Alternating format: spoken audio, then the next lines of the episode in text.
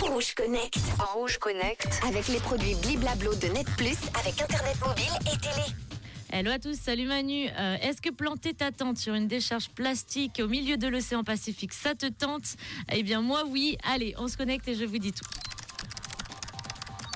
Alors, ça se passe en plein milieu de l'océan Pacifique, à 2700 km des côtes australiennes. Il y a les îles Coco qui forment un archipel de 27 îlots de sable fin, bordant un lagon bleu turquoise, peuplé euh, de poissons et de tortues marines. Et c'est au milieu de ce bout de carte postale que l'architecte britannique Margot Krasojevic veut installer une décharge plastique. Oui, oui. Alors, mais une décharge un petit peu particulière puisqu'il s'agit d'îlots artificiels construits à partir de déchets plastiques. Le projet dénommé Recycle Ocean Plastic Resort devra accueillir ses premiers touristes en 2025 avec un camping et un hôtel. Les îles Coco sont confrontées à une pollution plastique croissante. Selon une étude de l'Université de Tasmanie, le territoire est recouvert de 141 millions de débris de bouteilles, sacs, chaussures ou encore brosses à dents, soit euh, 238 tonnes de plastique accumulées sur les plages. Des déchets qui posent évidemment un risque majeur pour la faune et la flore locale et gâchent le paysage.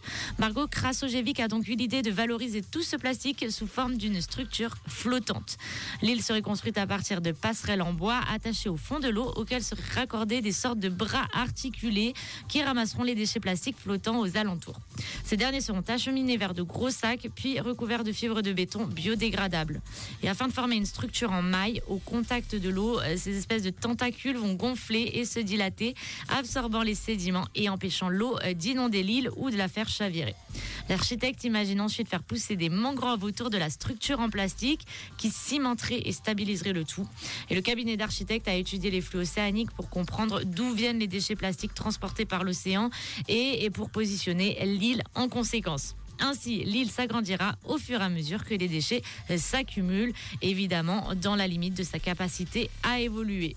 On suivra avec intérêt la construction de cette décharge écolo. Vous trouverez un petit aperçu sur Rouge Officiel Insta et Facebook.